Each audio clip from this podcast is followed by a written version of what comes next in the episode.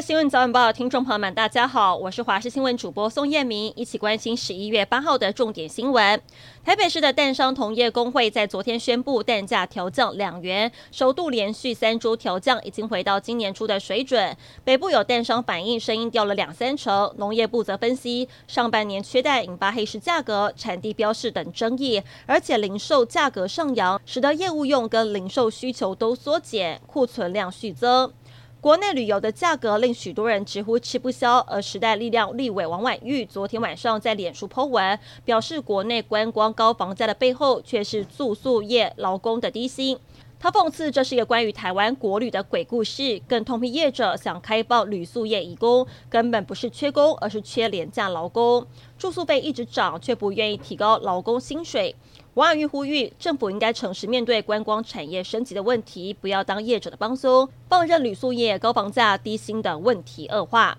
国家地理旅游最近公布了二零二四年酷景点名单，盘点三十个最令人兴奋的旅游目的地。包含了美国纽约州、印度锡金省等，而我们台湾的台南市也入榜。国家地理杂志介绍，台南是台湾最古老的城市，二零二四年将过四百岁生日。相较于首都台北，台南更具有历史意义。除了历史意义不凡，还加码推荐美食，有蛋仔面跟棺材板都在推荐名单。主计总处公布了十月份的消费者物价指数 CPI，由于台风推升蔬菜跟水果价格，再加上肉类外食房房租持续上涨，十月份的 CPI 年增率高达百分之三点零五，是今年二月以来再度出现三字头，为九个月以来新高。而财政部公布了十月份的出口为三百八十一点一亿美元，年减百分之四点五，由红转黑。不过财政部表示，出口可用黎明将至来形容，第四季迎来反转契机，十一、十二月份可望连续正成长，估计十一月份的规模将介于三百七十二亿至三百八十三亿美元之间，年增百分之三至百分之六。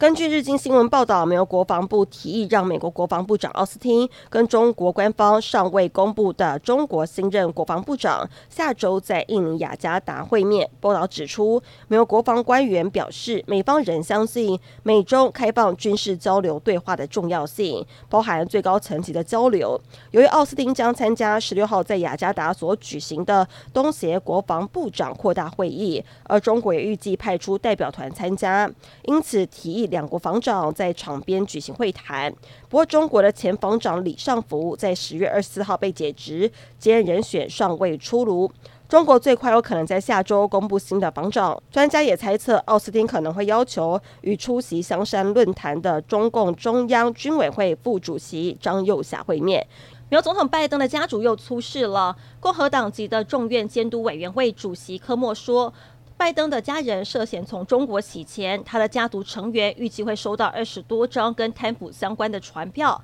科莫在接受美国媒体访问时表示，根据调查，拜登家族创立二十多间的空壳公司从中国洗钱，金额高达七点七亿台币，有九名拜登的家族成员从中获利。众议院委员会在今年九月份启动对拜登的弹劾调查，与调查相关的消息人士透露，拜登的次子杭特跟弟弟詹姆斯。最快在本周就会收到传票。由于拜登正积极准备竞选连任美国总统，此时家族成员涉及洗钱疑云，势必会冲击到拜登原本就并不乐观的选情。